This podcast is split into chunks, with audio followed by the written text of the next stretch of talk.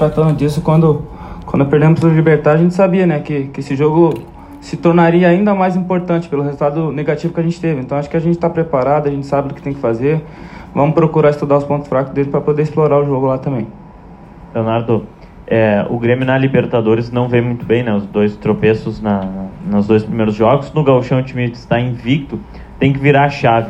O que o Grêmio tem que fazer contra a Católica na Libertadores que não vem fazendo nessa competição, né, na, na competição continental, e se dá para tirar alguma partida de exemplo do Gauchão como, como atuação, por exemplo? Ah, eu acho que a gente tem que procurar fazer o que a gente sempre vem fazendo nos últimos anos. Aqui o elenco é praticamente o mesmo, mudou pouca coisa, chegou algumas peças para ajudar, mas acho que a base é a mesma, então a gente sabe o que a gente tem que fazer.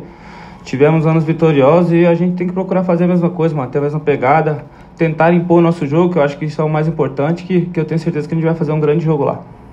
Tem que encarar esse jogo, Leonardo, como se fosse uma partida eliminatória. A seriedade de entrar lá e não pensar em derrota transforma essa fase de grupos em um jogo eliminatório?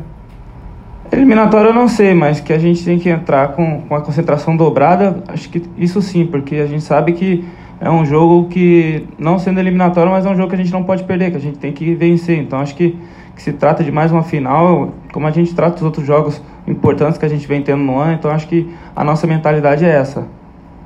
Léo, falou muito ontem o Renato do tesão do time, né? Da vontade de vencer, de fazer o gol, da finalização. E o Grêmio na Libertadores ainda não convenceu. O que fazer de diferente para chegar no próximo jogo e convencer?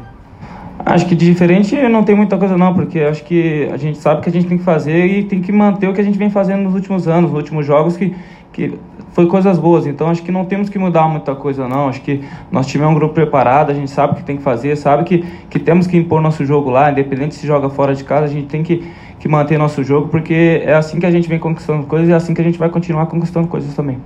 Você já conseguiu, Léo, observar alguma coisa da Católica né, nesse período aí, nesses jogos anteriores, enfim? Até para ter uma ideia de que tipo de adversário vocês vão encarar lá, né? Já que eles estão uh, na mesma situação do Grêmio praticamente dentro da competição. Então, eu peguei algumas informações com o JP. Eu vi o jogo deles também contra o, contra o Rosário, né? Que eles ganharam no finalzinho.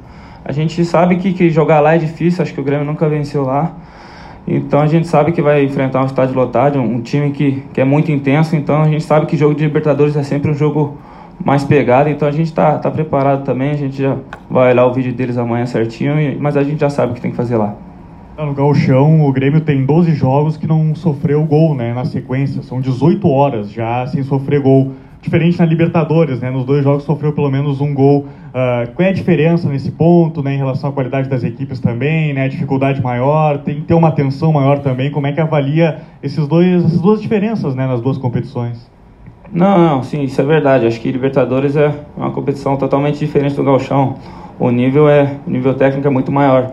Mas acho que tomamos alguns gols que foi por, por, erros nossos. A gente já, já procurou corrigir, já procurou trabalhar nisso e tenho certeza que a gente vai fazer um grande jogo lá.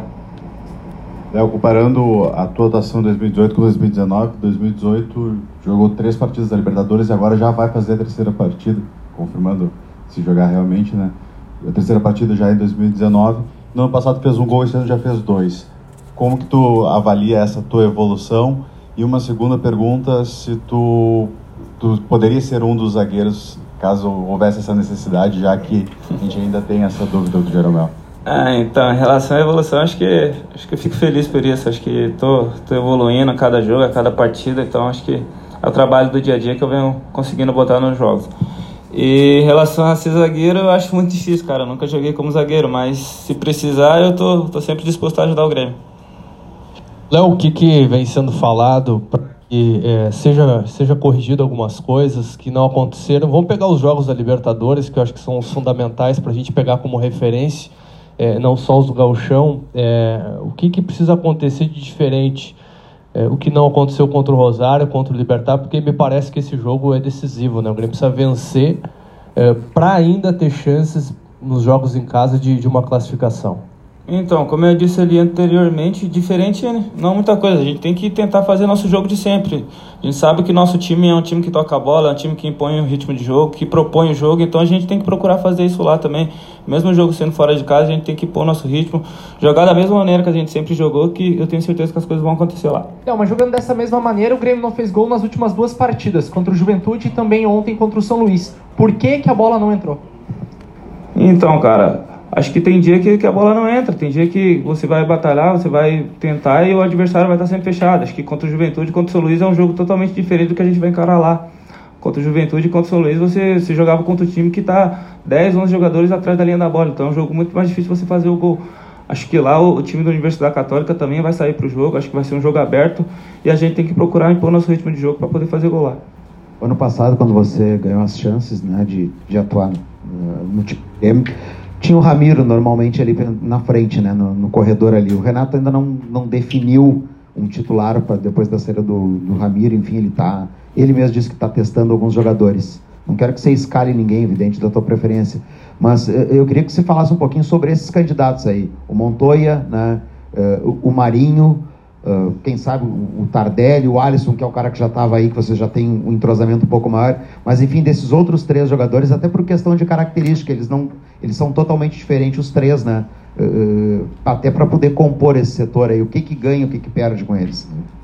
Ah, acho que tem seus pontos positivos e seus pontos negativos cada um. Acho que o professor Renato sabe que que tem que escalar, no, no momento tem que escalar, independente do jogo, acho que ele também tá, tá testando, acho que cada jogo ele ele procura dar, dar chance para cada um deles. Então acho que o Montoya é um cara mais técnico, que, que gosta de, de, tabelar. O Tardelli também é, é um, tem um pouco dessa característica de tabela, de, é um pouco mais, mais habilidoso, assim, que questão ele também tem, tem o drible. E o Marinho também é um cara que, que tem esse, o forte é o dele é o drible, né? Então acho que um para um, esse, essa jogada de mano a mano, de pegar o adversário e ir para cima é o forte do Marinho. Acho que cada um tem sua, sua característica, mas acho que o professor Renato sabe o que vai escalar lá. Acho que cada jogo ele está procurando testar. Eu tenho certeza que uma hora ele vai chegar e vai, vai saber quem que é o, o dono da posição ali.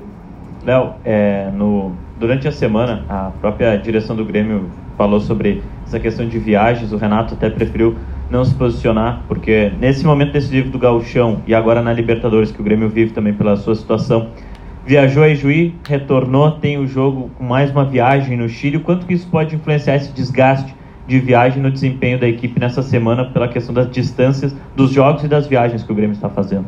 Então, acho que isso o pessoal procura fazer o planejamento certinho. Acho que quando, quando o professor Renato fala que tem um grupo, acho que, que serve bastante para isso também. A gente vê que, que a gente joga com um time diferente. Acho que isso é bom para o time, é bom para o grupo. Acho que está todo mundo sempre descansado, está todo mundo com ritmo, porque o profissional procura fazer esse rodízio. Acho que, que esse rodízio acho que é o fator principal aí nessa questão de, de desgaste de viagem. Acho que o rodízio ajuda bastante nisso. O Renato tem alguns poderes aqui dentro do CT, né? E a recuperação de jogadores ele acaba se sobressaindo. A gente tem visto o André participar, o André com confiança. O que, que vocês estão percebendo do André nessa nova etapa dele no Grêmio? E para você, qual foi a importância do Renato, mais uma vez, no papel da recuperação desse centroavante?